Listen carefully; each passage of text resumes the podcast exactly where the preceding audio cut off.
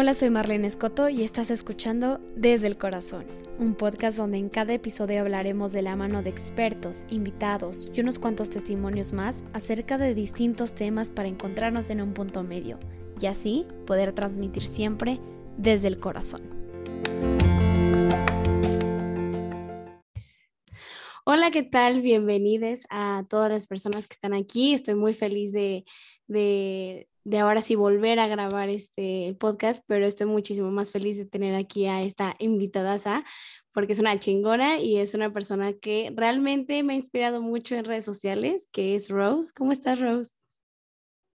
Muy bien, muchas gracias por la invitación. A mí me pone muy feliz este tipo de cosas, sobre todo pues para que más niñas, esta información llegue a más niñas. Ya sé, exacto. Aparte, una de, pues literalmente te conocí en, en, redes sociales, o sea, yo te conocí en TikTok, me acuerdo que una vez me saliste en mi For Your Page y era, no sé si era como en enero o algo así, o diciembre, no me acuerdo muy bien, que era este, lo que comías en recuperación de un trastorno alimenticio. Y yo decía, wow, qué padre, ¿no? O sea, como que este, hay personas que realmente sí lo muestran como es día a día. Y tú fuiste una de esas personas que realmente empezó con esto. Eh, porque solamente pues sí se habla de los trastornos alimenticios, sí se habla este, de, de la gordofobia o así, pero no se muestran en su lado más vulnerable, que yo creo que el lado más vulnerable de todo esto es ir día con día, ¿sacas? O sea, como que siento que es todo esto y que a mí la verdad me has, este, me has ayudado como también en mi, en mi, en mi trayectoria. Entonces, este, pues sí, conocí a Rose en redes sociales y así, y luego ya se cambió un poquito más para Insta y todo esto, pero a mí me gustaría que, que me contaras a mí un poquito, a la persona que está escuchando esto, como un poco tu trayectoria, o sea, ¿por qué empezaste a hacer todo esto? O sea, literal te puedes regresar hasta que tenías 10 años o así, como todo lo que viene de trasfondo de todo esto. Pues mira, les voy a dar un pequeño background. Eh, yo con el problema de la alimentación empiezo más o menos a los ocho años, que fue cuando recuerdo que inicié mi primera dieta. Eh, ahí fue cuando me introduje pues a la cultura de dietas, no un TCA como tal, pero a los 15 años yo empecé una dieta muy restrictiva y de hacer demasiado ejercicio, o sea, diario dos, tres horas, y era estas cosas de que si no sentía que iba a vomitar o a desmayarme del esfuerzo, era como que no había valido la pena, ¿sabes? Y, y comiendo súper poquito. Recuerdo que tenía como solo cinco alimentos permitidos y todo lo que estuviera fuera de eso era como que ya, ya la regaste, ¿sabes? Este, eso fue de los 15 a los 16, después paró un poco y fue cuando volví a subir de peso porque en, en ese año bajé muchísimo y yo siento que en ese año era muy tendiente a la anorexia y después se convirtió en un trastorno por atracón, ¿sabes? O que es muy fácil que migres de un TCA a otro, porque a fin de cuentas es una mala relación con la comida. Exacto, exacto. Entonces, este, en la universidad empeoró muchísimo porque yo me, me fui de foránea, entonces vivía sola y cuando no tenía nadie ni, ni preguntándome si ya comí o, o, viendo lo que comía, porque muchas veces te limitas a comer malas cosas cuando ves que te, cuando te ven comer, ¿sabes? Pero cuando estás completamente sola, todo se te mueve si, si tienes un, problema con, con, la alimentación. Y pues es subir, subir, subir, subir de peso de tantos atracones que tenía. Obviamente la ansiedad de la, de la universidad estaba muy cañona, el vivir sola. Eh, pues todo eso lo empeoró. Ya para el que inicios de 2020, o sea, de que justo antes de la cuarentena, em, eh, como que esto ya había tronado, no solo el aspecto del TCA, sino mi salud mental en general, eh, de tener muchos comportamientos suicidas, o sea, me acuerdo que al inicio sentía como que la vida no valía la pena, me sentía muy gris, o sea, no podía llorar ni reírme, o sea, como que no sentía nada. Es, una, es, un, es un momento como neutro que está bien raro, literal, te sientes que ni siquiera estás vivo, pero tampoco estás muerto, te, sientes como en un momento de limbo, sí. Sí, te entiendo. Total sentido. Así es como se empieza, o al menos así fue como empezó para mí. Y después venía esta sensación de, ojalá no me despierte, porque no me puedo quedar dormida todo el día, eh, ¿por qué no me enfermo para morirme? ¿Sabes? O sea, esta cosa de no me quiero matar, pero no quiero vivir, ¿sabes? Exacto. Y ya en un momento se convirtió en una situación de, oye, ¿y ahora cómo lo hago? Ahora sí lo quiero hacer. Pero no, no es porque te quieras matar, no es eso. Simplemente no quieres vivir o sientes que ya no estás viviendo. En ese momento se siente como que muerto en vida. Y entonces cuando empiezo yo con eso, literalmente con la última gota de esperanza que tenía, le mandé un mensaje a mi mamá y le dije, mamá, me siento así. Por, o sea, yo escribí en notas lo que sentía, le tomé captura de pantalla y se lo envié por WhatsApp a mi mamá, porque no quería sentir que yo se lo estaba diciendo. O sea, de la manera más eh, inconsciente o distante que se lo pudiera decir. Y fue cuando fui al psiquiatra y me diagnosticaron depresión crónica y ansiedad. Eh, el tratamiento, estuve de febrero a agosto en tratamiento psiquiátrico y en psicoterapia y en agosto me diagnostican el TCA. O sea, yo ya sabía que tenía una conducta rara con la comida, pero no estaba diagnosticado como tal. Este, en septiembre fue cuando inició la recuperación del TCA con una nutrióloga y fue cuando inicié TikTok. O sea, mm, la nutrióloga me acuerdo que me pidió un diario de comidas que escribiera todo lo que comía, pero como me daba mucha flojera, dije, TikTok lo grabo rápido. Y lo subí así de que super X, no, no hablaba, me acuerdo que eran en inglés y no salía mi cara ni nada solo era de que la comida ya. Y de repente empezaron a seguirme gente y yo de que qué onda y a comentarme y mandarme mensaje y como que yo no sabía que había mucha gente pasando por un trastorno por atracón, porque es, es del que menos se habla. Exacto. el más común. Entonces, es, muy importante y como empecé a hacer comunidad y así fue como que me lo empecé a tomar más en serio. Me acuerdo que para noviembre ya estaba comprando como platos bonitos para decorar la comida y así.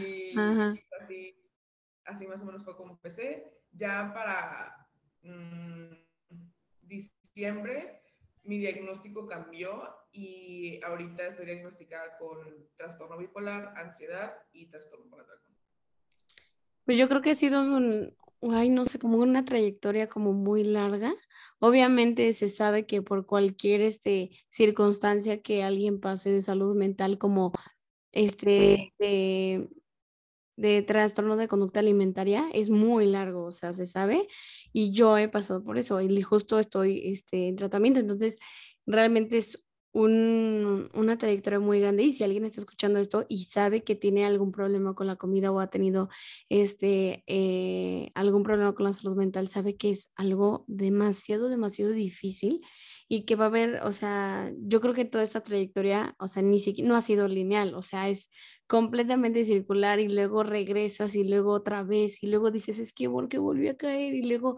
tienes que volver a empezar, pero no es volver a empezar, es como otro como escaloncito, eso, o sea, son puras cosas que, que, que pues la gente no entiende, pero gracias a todo lo que, este, como a esta oportunidad, como esta comunidad que creaste, como que pudiste llegar a, con, a dar a conocer este proceso que no es lineal, o sea, es, es un sub y bajas, una montaña rusa muy, muy, muy cañona. Eh, y justamente como dices, el trastorno de conducta alimentaria de por atracón no, casi no se habla. Este, y de hecho, este, no sé si tú ya la conocías antes de que te diagnosticaran.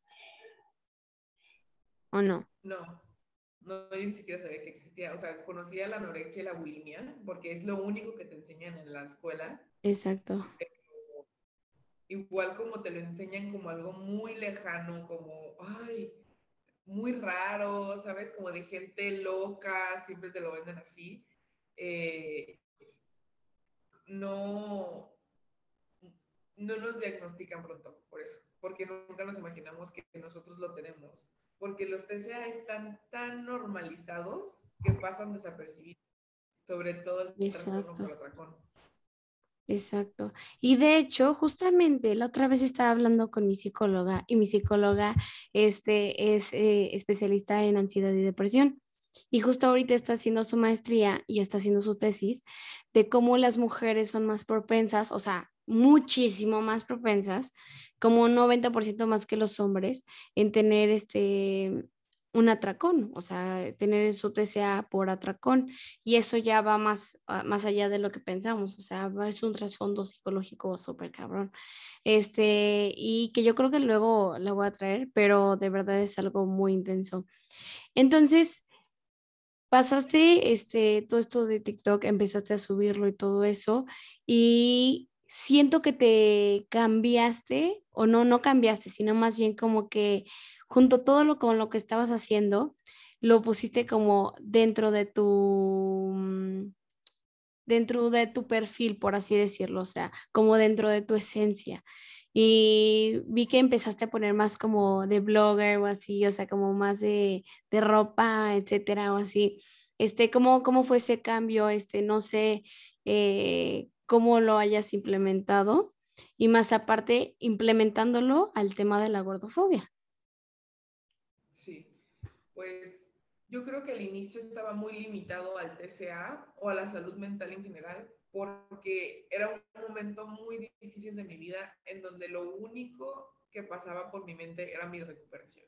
en ese tiempo yo salía de mi casa, mm, pero neta nada, y, y, lo he dicho mil veces, pero yo no salía ni a tirar la basura a mi casa. O sea, por ejemplo, si yo limpiaba la casa, la bolsa de basura la dejaba fuera de la puerta y no salía a, tirarla porque me daba miedo salir. Así de, de, fuerte. Toda mi vida en, en, esos meses, como cuatro o cinco meses, era solo mi recuperación y como que me enfoqué demasiado. Y ya cuando me empecé a sentir mejor o un poco más estable, eh, fue cuando migré a Instagram y empecé a ver como otras posibilidades y ya empezaba a subir como blogs porque estaba saliendo y ya como que me animaba más a hacer cosas con la ropa y, y así fue como se empezó a, a, hacer un contenido más amplio y ya ahorita pues está como salud mental y body positive, ese es como mi, mi nicho. Sí, aparte siento que el body positive ha sido como una revolución muy grande para, para todas las mujeres y a mí me hubiera encantado tenerlo cuando yo tenía 12 años. Porque no, o sea, justamente como tú dices, o sea, la dieta la empezaste muy chiquita, o sea, realmente muy chiquita. Y lo único que hacen las dietas es darte picos muy cañones dentro de, de tu salud física y emocional. O sea, y yo también empecé dietas muy pequeñas, o sea, demasiado pequeñas, cuando realmente no nos tendríamos que haber fijado como en ese tipo de cosas. Pero siento que va más allá de lo que pensamos, ¿no? Este, y lamentablemente pues a las mujeres nos han implementado muchísimo, este, desde muy pequeñas cuidar nuestra figura, no nuestro cuerpo ni nuestra salud. O sea, eso para la gente es lo de menos, sino más bien como este cómo nos vemos, o sea, y el eh, incluso hasta competir entre nosotras, o sea, de que, ah, pues esa, esa morra, yo me acuerdo que de chiquita era como, ah, sí, pero es que, o sea, yo estoy más flaca que ella, o de que, ah, pero es que ella está más flaca que ella, a ella, a ella le van a hacer caso, ¿sabes? Y es algo que a la fecha yo tengo amigas que lo siguen diciendo, o sea, siento que es algo muy, muy, muy grande. Y entramos dentro de este, de este tema de la gordofobia, que siento que mucha gente no, sigue pensando que realmente no existe cuando es algo que nos han implementado tanto, tanto, tanto y que ya está tan estructurado dentro de nuestra cabeza que ya ni siquiera nos damos cuenta. ¿Sabes? Y incluso yo me he dado cuenta que a la fecha sigo diciendo pequeños comentarios gordofóbicos que ni siquiera yo me doy cuenta. Este, ¿cómo te, te adentraste de, dentro, literal dentro de la gordofobia y al hablarlo? Eh, esto sí es muy reciente. Yo estoy haciendo un diplomado en liderazgo y compromiso social. Entonces, el semestre pasado fue mi última materia donde tenía que hacer la tesis para el diplomado. Y la tesis la hice en la importancia del amor propio para la salud mental. Y cuando estaba investigando, fue cuando conocí del body positive. O sea, yo el, body positive ya lo había escuchado, lo veía y sabía que era un movimiento de amor propio, pero no tenía idea de, del trasfondo o cuál, era la meta, ¿no? Y este, empecé de adentro ese movimiento, es cuando notas pues que están en contra de la gordofobia y ya fue como que, ok, ¿qué es la gordofobia? Y, y empezar a buscar mil cosas y yo creo que es como hasta mayo que yo tuve una plática muy grande. Estuvieron niñas de, de 14 países de Latinoamérica y estuvimos hablando sobre, sobre el amor propio.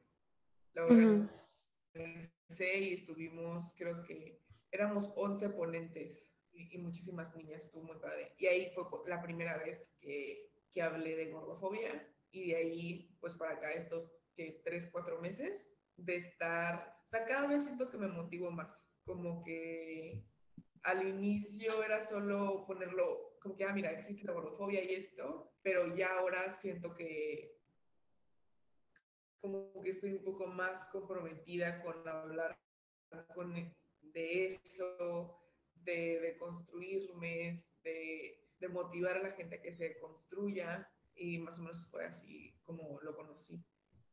Y por ejemplo, ¿cómo sabe alguien que tiene esos pensamientos gordofóbicos? Mira, es bien fácil, porque para empezar partimos de la idea de que todos somos gordofóbicos, todos. O sea, no tendría que haber vivido en un lugar remoto en donde no hubieran medios, en donde no existieran los estereotipos de belleza, como para no ser gordofóbicos, en mayor o menor medida. O sea, puede ser externa, puede ser interna.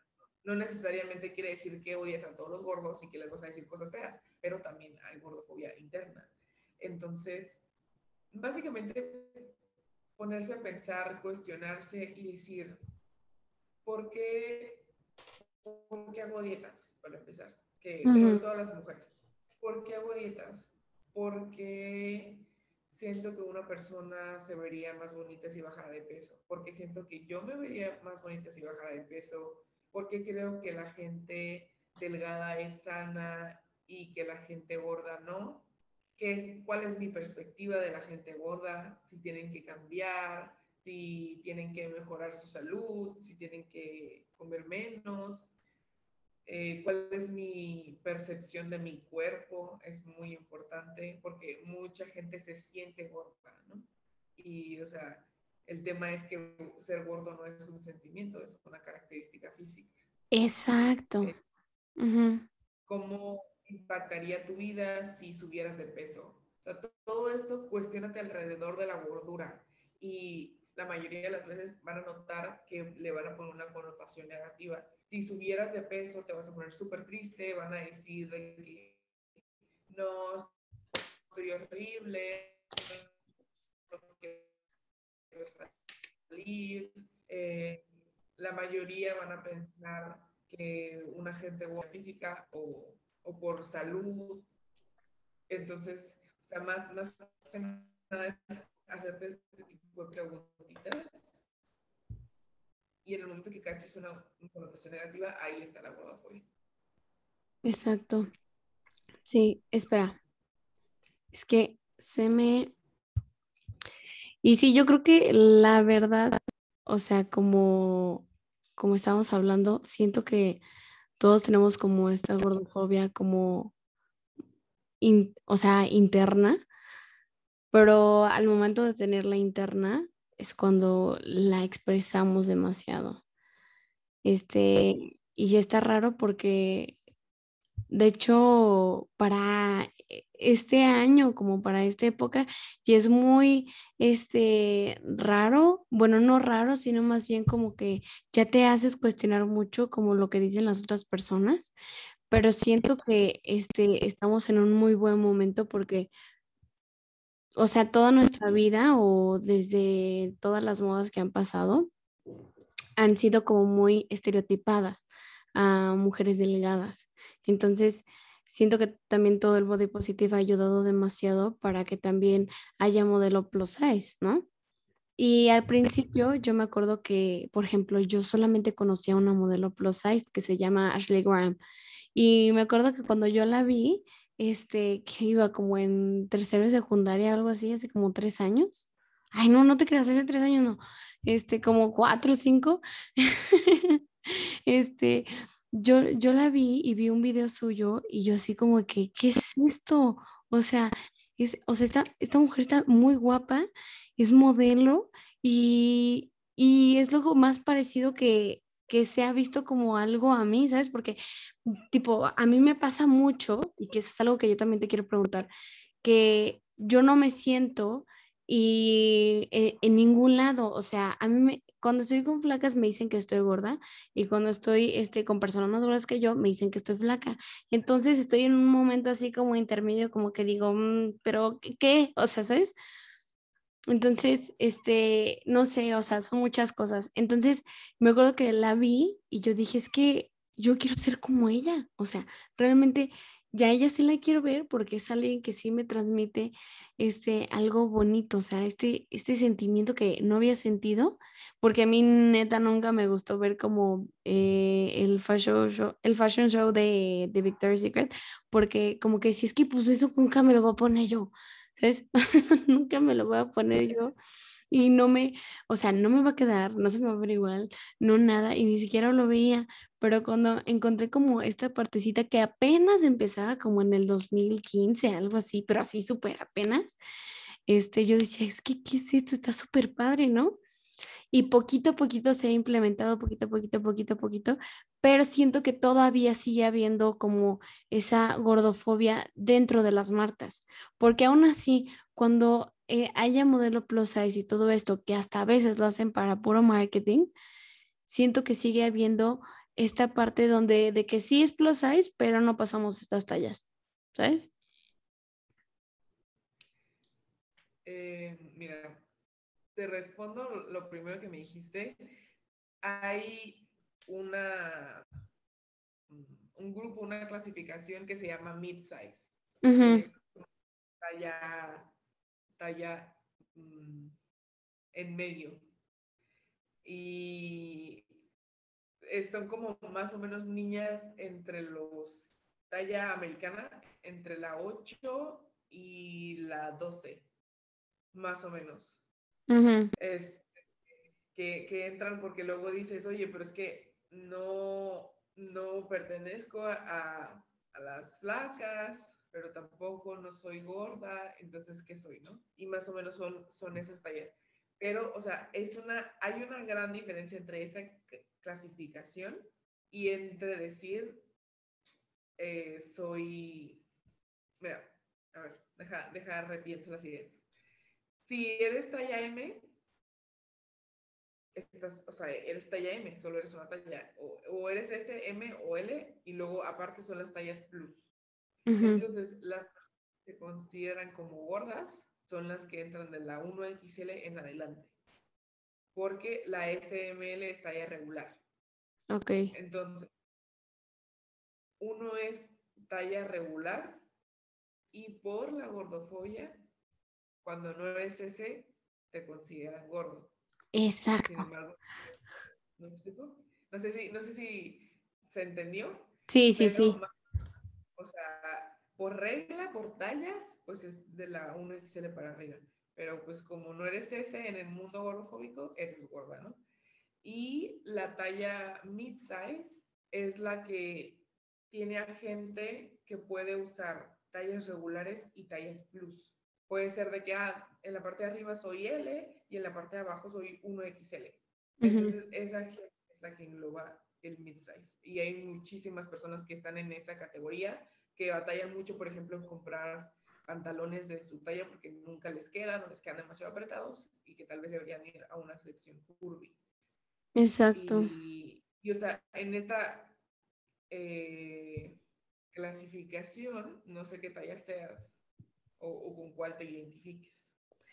Es que no sé, como que siempre he tenido como problemas con eso porque eh, justamente por lo mismo, por las marcas, o sea, siempre o termino siendo L o termino de que M o de que en unas, este, eh, también este M y, y luego como, no sé, o sea, como que es un relajo, pero depende muchísimo, ¿sabes? Este, y, pero también es esto, o sea, justo, justo lo que dices que, que no lo había pensado, que Después de la S, para el mundo gordofóbico, ya eres una persona gorda. Que cabe mencionar que la palabra gorda no es de ninguna manera algo de opresión, que se utiliza de opresión, ni nada de insulto, que aún así se sigue usando como insulto. ¿Sabes? Entonces, no sé, este, esta, esta pues palabra, que es algo muy común, eh, se sigue usando para algo como un insulto que siento que ha sido algo muy, muy, muy cañón. Insultos también como gordofóbicos, como la otra estaba viendo tus historias, la otra vez hace como un mes, este, y que decías de que incluso como una, una frase como gordofóbica, es decir, como de que Ay, estoy comiendo como gorda o estoy comiendo como cerda. Y justamente lo que decía Rose en esa historia era como de que, ¿y quién te dijo que comer ese gordos? O sea, ¿quién te dijo que comer es de, cerdos? Que está mal comer, porque justamente te adentras como en esta parte y en esta ideología de, crear este, una, una mala eh, interacción o relación con, la comida. ¿Sí? Sí, se me fue, te iba a decir algo y se me fue la idea. Y se me olvidó también la segunda pregunta que me habías hecho. No sé, pero si quieres podemos este, irnos como un poquito más en estos ejemplos de, de como pequeñas frases gordofóbicas. Sí, pues esa que, que dices de, de, comer, todo lo que esté relacionado con haber comido mucho, con haber comido eh, comida chatarra, entre comillas, o comida que clasifican como mala, este, y, decir comí como gorda o tengo que hacer ejercicio porque fui una cerda, me siento gorda, eh, o toda conducta en la que quiera, o sea, toda conducta que verbalice en la que quiera compensar lo gorda que fue, ¿no? Como típico de, de, los lunes de que, ay, es que fin de semana fui una gorda, entonces ya esta semana no como y mil ejercicio, ¿no? Y pues obviamente, ya, que te pones a pensar y dices, pues que tú no comes o, o qué. Exacto, o sea, ajá. Todos tenemos antojos, es, es, de humanos tener antojos. No, no puedes hablar de, de la alimentación sin hablar de la alimentación emocional. O sea, somos humanos, no robots. Exacto. Aparte, este, ajá. O sea, ya, y aparte eh, llegamos como a, todo este también como nivel de, de tipo, algo que yo hago mucho, este, y que he tratado de, o sea, he tratado de dejarlo, es como decir de que, ay, me veo gorda, o sea, me, me veré gorda con esto, pero ¿qué tiene de malo? O sea, realmente, ¿qué es lo que tiene de malo? O sea, son como otra vez como estos constructos. Creo que justo a eso quería llegar, ahorita lo que se me olvidó. De que muchas veces dices, me siento gorda, me siento mal por sentirme gorda. Eh, y, o sea, todo lo que, todo se basa en un sentir de, de gordura. Cuando lo que es importante que recordemos es que la gordura no es un sentimiento, es una característica. Entonces, como si yo dijera, me siento rubia, ¿sabes? O sea, bueno, eres rubia. y al caso, o sea, hasta da risa porque es como, no, no tiene coherencia, ¿no? Y es lo mismo. Para esto lo que pasa es que está como que muy normalizado es hacer ver a la, a la gordura como un sentimiento y un sentimiento negativo específicamente. Entonces, a mí, por ejemplo, me preguntan, oye, ¿y cómo le hago para amarme si estoy gorda? Y tú ahí le estás metiendo la connotación negativa, porque es cómo le haces para amarte, punto, como persona.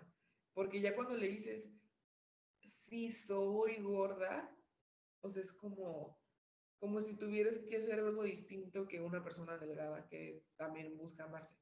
No, o sea, no tienes que cambiar. Y sigue, sigue con la idea de que ser gordo es, es malo. Entonces va a estar buscando en su amor propio la forma de cambiar ser gordo.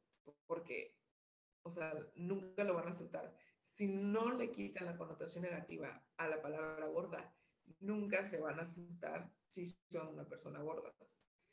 Y, y para mí, siempre recalco la importancia de trabajar en nuestra gordofobia cuando tenemos inseguridades, porque el 99% de las veces va a ser a causa de la gordofobia esa inseguridad, ¿sabes? O sea, tal vez si tienes una inseguridad con tu nariz, con tu boca o con tus cejas, bueno, eso es punto y aparte, pero la mayoría de las veces la inseguridad va a venir del cuerpo, de que si mi bracito está muy gordo, que si tengo lonja, que si tengo estrías, celulitis, lo que sea, ¿sabes? Entonces, a la par de que tú trabajes en tu autoestima, en la aceptación, tienes que derribar esa gordofobia. Porque ¿cómo vas a decir que, me, que te amas si sigues pensando que ser gordo es horrible? Exacto. ¿Sabes? Ajá. Sí, aparte como nos han pintado también el amor propio ha sido como bien chistoso, ¿sabes? O sea, no, no raro, sino más bien chistoso porque mucha gente dice de que, ah, llámate ya, ¿sabes? Pero obviamente no, o sea, es justamente de lo que estamos hablando desde el principio, o sea, una trayectoria la que tengas tú, o sea, es de años, o sea, de años, literal. Este, por ejemplo, no sé, yo el cambiar todo mi chip de sobre las dietas y todo eso, que literal dejé de hacer dietas porque yo siempre he estado en dietas, siempre, siempre, siempre he estado en dietas. Este, mm, eh, fue como desde hace dos años, algo así, cuando terminé subiendo mucho de peso por una depresión. Y luego, este, dije, ahora sí tengo que bajar y otra vez volví como a lo mismo.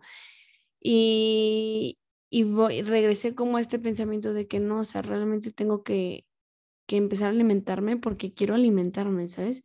Porque quiero nutrirme, porque quiero este, estar en esto. No me volví a pesar, de hecho no me he pesado desde diciembre del 2019, justamente por lo mismo.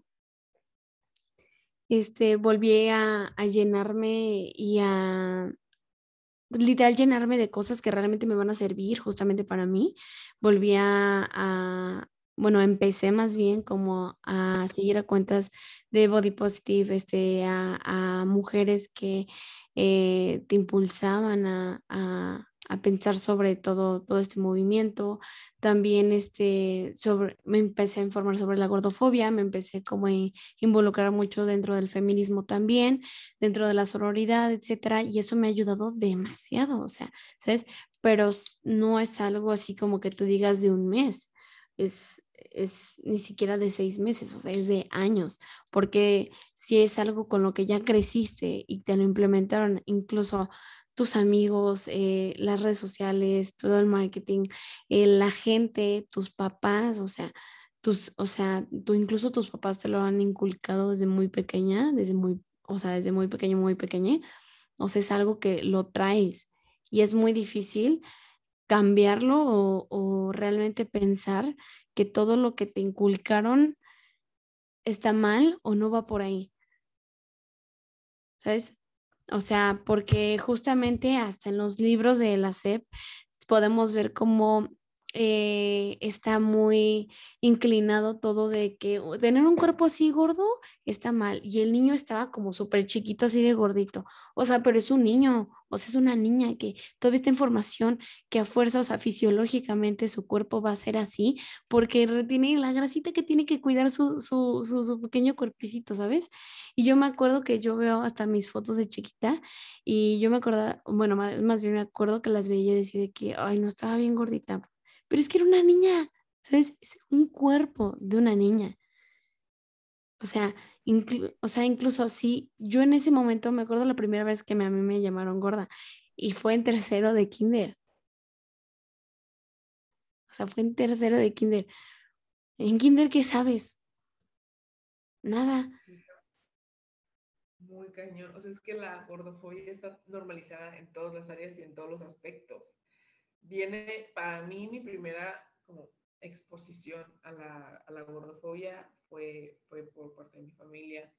Eh, yo era la, la gordita de la familia, vaya, de, las mujeres, todas son muy delgadas, mucho ejercicio, casi no comen, tienen conductas muy, muy malas con, con la comida.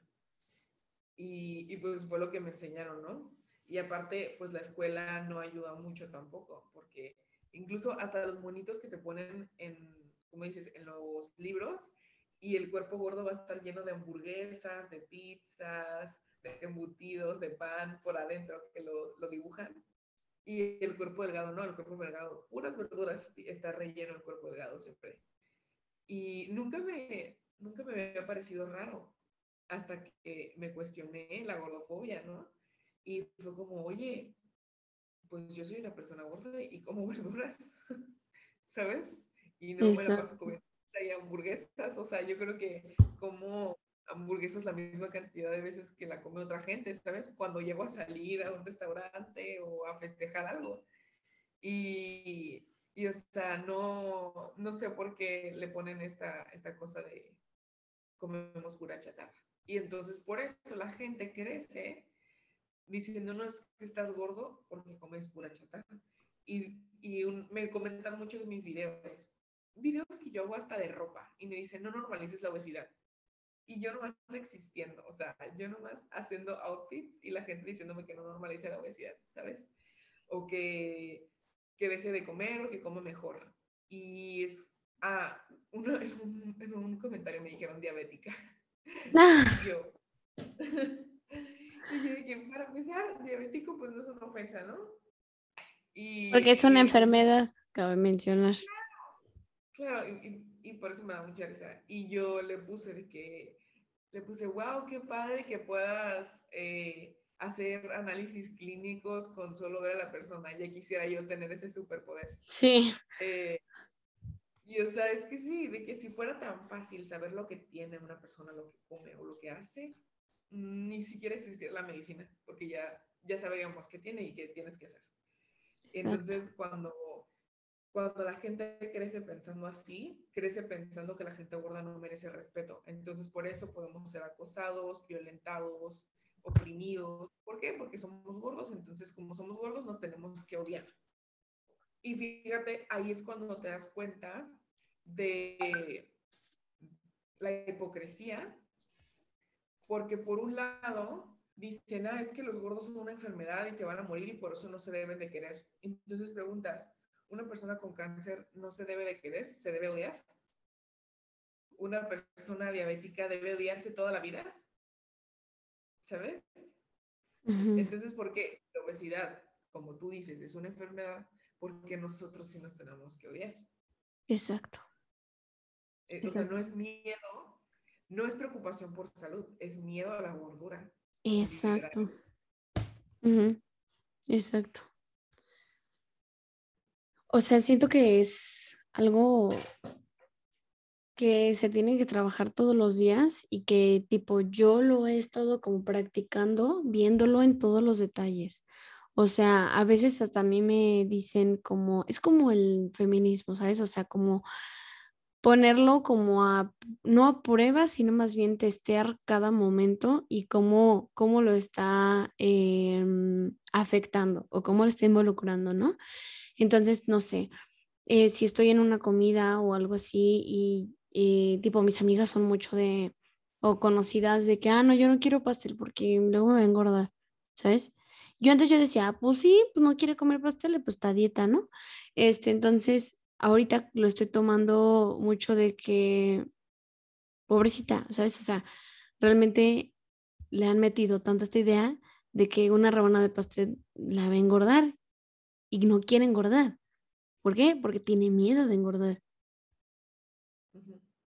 Entonces, también es esta parte, o sea, y hasta yo me lo pongo a prueba a mí muchas veces, y yo creo que es algo que cada quien lo puede hacer como de, dentro de sus casitas y, o sea, con su círculo social, eh, como el ver en cada parte cómo ustedes mismos, o sea, ustedes mismas como personas, pueden este, estarlo involucrando internamente y con otras personas, ¿sabes?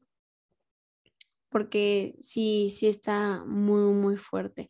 También una cosa que he visto mucho, que no solo contigo, sino más bien con otras personas, este, que que pueden ser este de body positive o pueden ser este eh, modelos plus size o que, o que simplemente están gordas, este, eh, suben un video en bikini en TikTok y siempre se los bajan. O sea, es algo que siempre he visto.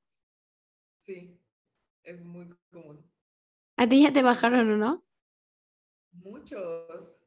Y, o sea, es así como que ya está de coraje porque no me digan que no han visto en TikTok a hombres o mujeres semidesnudos en un contexto totalmente sexualizado y no se los bajan. O sea, los videos, un millón de, likes y no le bajan el video. O sea, y, y es una persona, ya sea hablando de algo sexual o lo que sea, pero con una connotación muy sexual y semidesnudos. Hay muchos. Y yo video en bikini y es como, no por pornografía o contenido sexual o seguridad de menores. Y, y, ya es como, ¿de qué estás hablando? Me acuerdo que una vez me pusieron un, me quitaron un video por lo mismo, contenido sexual explícito, no me acuerdo exactamente cómo se llama, lo apelé porque puedes mandar un mensaje de que, oye, ni al caso y así, y les puse de que me baño y estoy en la playa, o sea, no pasa nada. Y, y como no, no pego con ese, ese punto, me, me, lo bloquearon por seguridad de menores. Entonces, o sea, ya era como que búscale algo ahí para que se lo quites.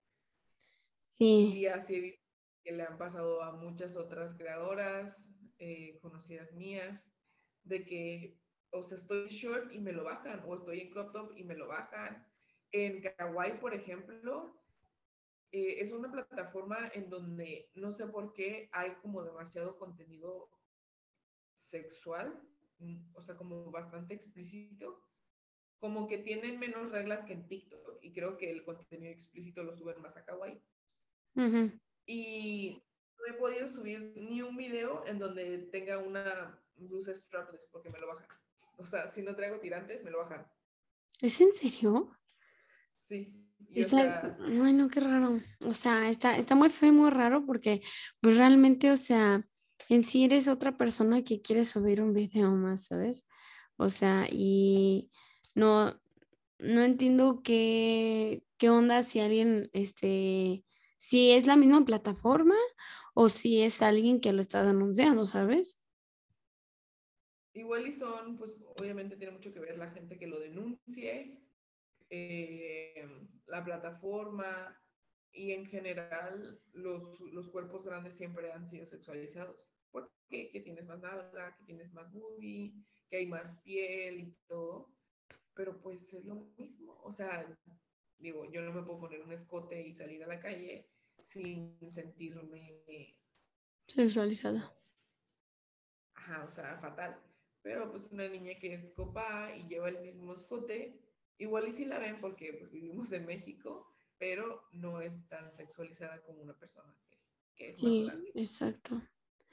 Y tipo, por ejemplo, hay una parte donde, donde se ha hablado mucho que son tipo personas delgadas, mujeres delgadas, hombres delgados, este, que tengan la inseguridad de que de las lonjitas que pueden llegar a tener, etcétera, o así que no se pueden poner este más bien que no se puedan, no es que no se puedan poner, porque sí pueden, pero no tengan este como la seguridad de ponerse crop tops o bikini, etcétera, o así, que en ese caso es donde entra la gordofobia, ¿no? Y qué, qué podrían hacer esas personas. Creo que, o sea, me parece complicado decirles que empiecen a trabajar la gordofobia de cierta manera, porque como es tan general, creo que lo primero es cuestionar en qué partes de su vida la gordofobia afecta más. Si es eh, que te afecta mucho porque tú te dices cosas feas, si es que tú le dices cosas feas a la gente. Eh, el ejemplo que dices ahorita de, de, los crop tops, obviamente eso es gordofobia interna, ¿no? Y, y empezar a buscar información, a investigar, a investigar.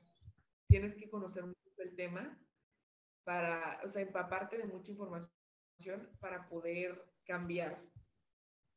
Porque siento que no, o sea, es como como el racismo, no sé, obviamente no es igual de grave en ningún sentido, pero si quieres dejar de ser racista, pues no puedes solo decir, ah, ya no quiero ser racista, o sea, tienes que investigar todo el impacto negativo que tiene el racismo o que tiene la misoginia, por ejemplo. Exacto. Para poder cambiar. Y lo mismo es con la gordofobia, o sea, es como la misma teoría. Eh, investigar, empaparte de información, eh, seguir a gente que, que, esté en este movimiento, que esté en este proceso, hacer comunidad y poco a poco, cuando te cuando busques información te estás cuestionando y cuando te, te cuestionas, te construyes. Es bien inconsciente, pero pasa. O sea, vas a empezar a decir, oye, pero ¿por qué pienso que mi lonja está fea?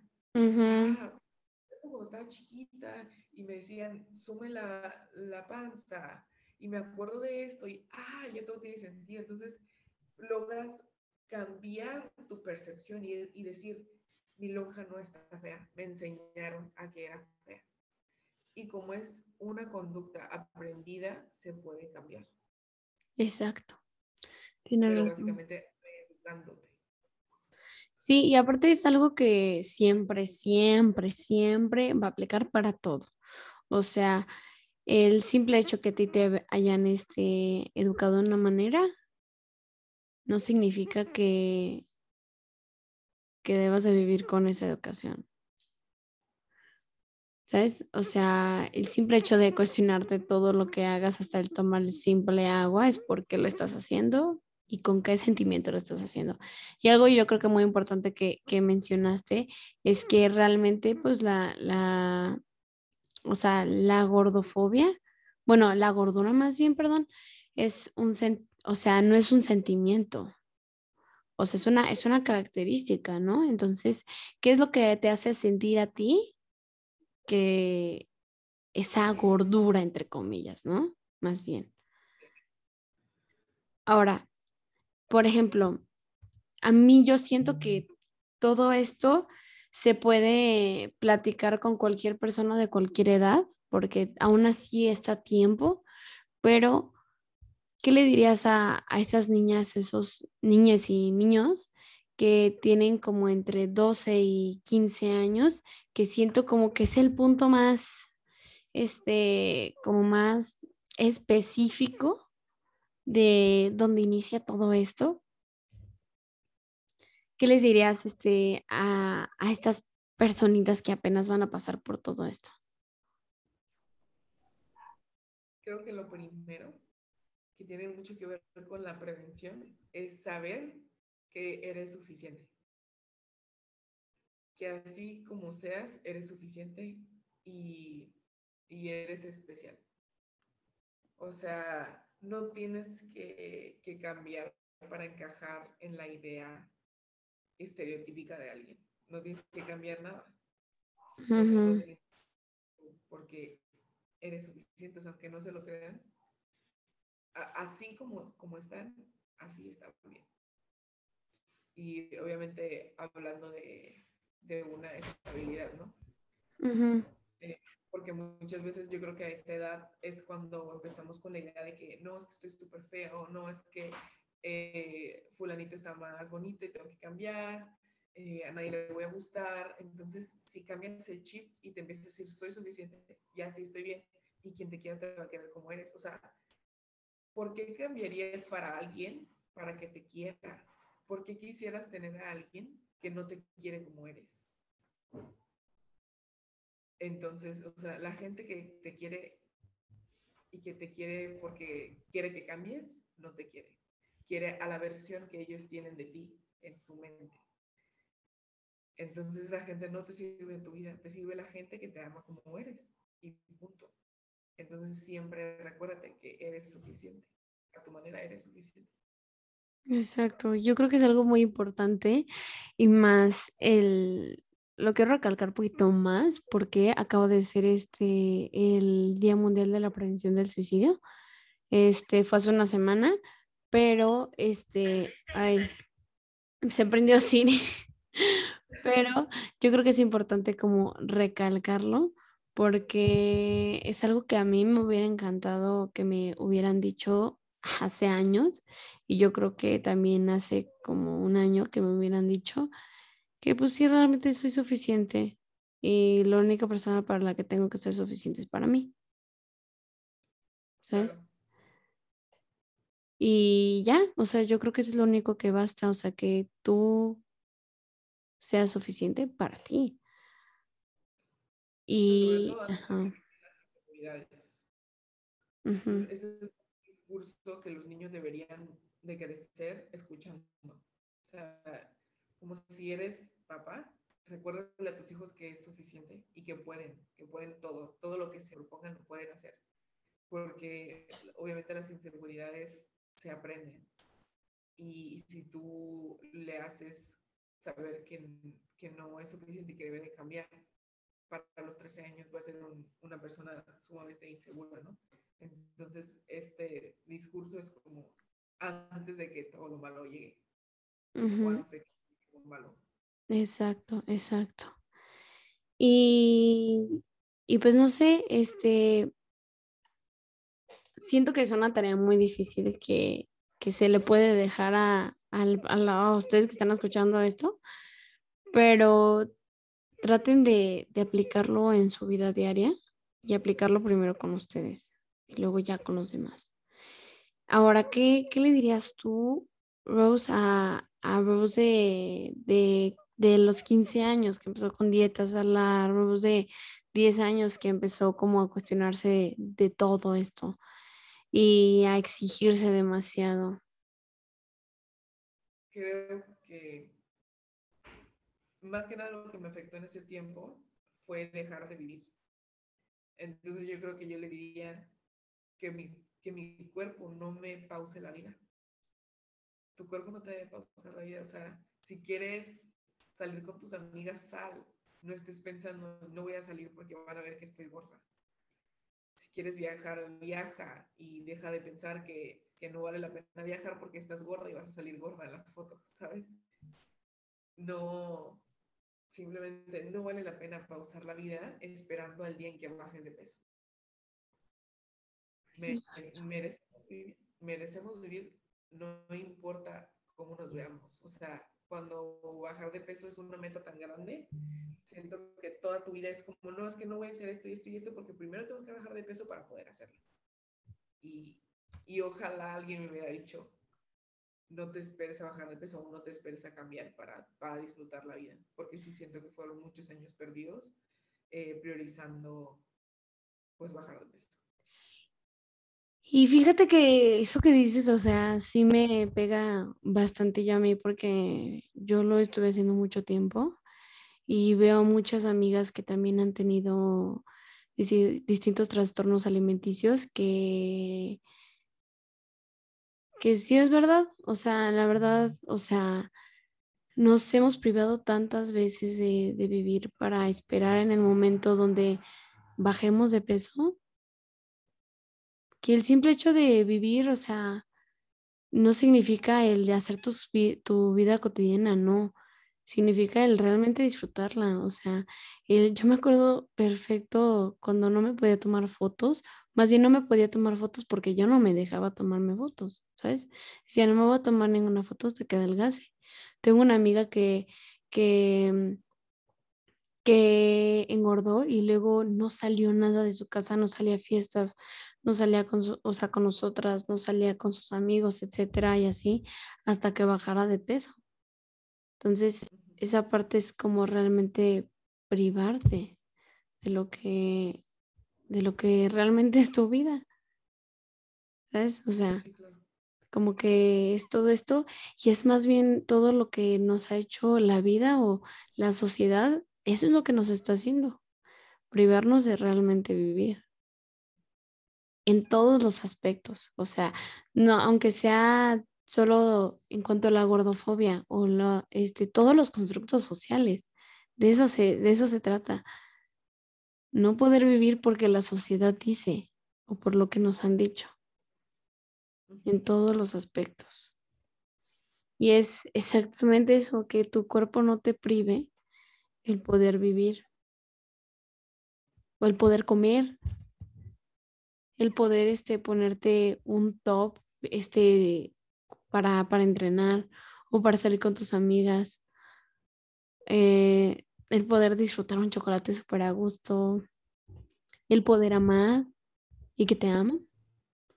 Es muy importante también. Sí. Ahí ya entran muchísimas cosas. Ya, ya se tienen que cuestionar de qué te priva tu cuerpo. Exacto son, son bastantes cosillas que, que son muy específicas, pero pues sí, o sea, y, la verdad, no, si cualquier persona que esté pasando por algún, este, una relación mala con, la comida, un trastorno de, de, conducta alimentaria o que realmente ahorita no se sienta bien con su cuerpo, pregúntense, primero, si no estás, no te sientes bien con tu cuerpo, el por qué y de ahí ya puedes irte guiando poco a poco. Y si estás dentro de una recuperación de, de TCA, de conducta alimentaria, créeme que no es fácil, o sea, yo sé por lo que estás pasando, pero con ayuda y con esfuerzo y con el paso de tiempo y con todos los días estar ahí luchando, luchando, vas a ver que poco a poco vas a poder este, llegar a vivir como como debes de vivir sin culparte. ¿Sabes? Porque es muy, muy, muy, muy cañón. Eh, y pues la verdad me gustaría, Rose, que le dijeras a la persona que está diciendo, bueno, que está diciendo, que esté escuchando esto, este, que les dijeras algo desde el corazón, lo que tú quieras, algún consejo, eh, no, no sé, algún chiste, un poema, lo que tú quieras. Mira, desde el corazón y eh, ahorita en el lugar en donde me encuentro emocionalmente, les diría que no todos los días nos vamos a amar y que es válido no amarnos todos los días. No se tienen que presionar por todo el momento de estar felices y amándose y viéndose increíbles. Exacto. Esa no es la realidad. La realidad es que va a haber días malos también. Pero donde viene la magia es cuando tú decides, voy a respetar a mi cuerpo porque merece ser respetado, sin importar cómo me sienta hoy. Y ese para mí es el amor propio. Exacto. Y sí, o sea, realmente todo lo que dije, lo que acabas de decir está súper bonito y siento que cualquier persona que pueda escuchar esto vaya a, a cambiar un poquito su perspectiva acerca de de todo esto eh, y que pueda preguntarse y cuestionarse diario acerca de qué tan implementada tenemos la gordofobia en nuestra vida, ¿sabes? Y también la persona que esté escuchando esto que pueda llegar a tener algún TCA, también se pueda cuestionar y pueda animarse un poquito que sí hay luz y sí va a haber luz. Este, no sé, ¿algo más que quieras decir, Rose? Pues nada, recordarles que el proceso no es lineal, que nunca, nunca, cuando lo consideran recaída, nunca van a regresar al, punto donde estaban al inicio. Entonces es súper importante recordar que por más mal que sientas que te está yendo, no estás en el mismo lugar que antes. Ahora reconoces que tienes un problema, una necesidad que debe de cambiar y ahora estás en un tratamiento o tratando de llevar un tratamiento. Entonces, no, no pierdan el ánimo. Esto no es de dar dos pasos y luego regresar al inicio, no. O sea, uno está avanzando, tal vez da un, un pasito para atrás, pero nunca van a volver al mismo lugar donde estaban Y pues que, que les sigan echando ganas, es un proceso que dura mucho tiempo y es muy difícil, pero vale totalmente la pena porque no es vida estar sobreviviendo en ese hoyo tan Exacto. Y pues bueno, muchísimas, muchísimas gracias Rose por estar aquí, de verdad. Espero realmente de corazón que puedas volver a estar aquí un ratillo este, para platicar de cualquier otra cosa. Este, y, y pues nada, yo sé que vas a seguir como impulsando mucha gente a, la recuperación y a implementar muchísimo más este cuestionamiento sobre la gordofobia, etcétera. Y, que yo sé que siempre la vas a romper como la has rompido muchas veces y que este, vas a seguir motivando muchísimas más mujeres. Muchas gracias. Me la pasé muy padre. Ojalá sí regrese. hablando de moda. Ay, sí, Lalo, sería genial qué, padre que, que, hagas esto y que, que des un espacio para, para aprendizaje y para cosas tan bonitas. Muchas gracias. Y pues bueno, ya saben, este, aquí eh, voy a tratar de estar subiendo todos los episodios este, los lunes eh, y pues muchas gracias por estar aquí. Pueden seguir a Rose en sus redes sociales por si quieren un poquito más de motivación y de, y de acompañamiento en su proceso. Aquí está Rose. Eh, les vamos a dejar este, las redes sociales, etcétera. Y pues cualquier cosa, aquí estamos. Muchas gracias por estar aquí y nos vemos en otro episodio.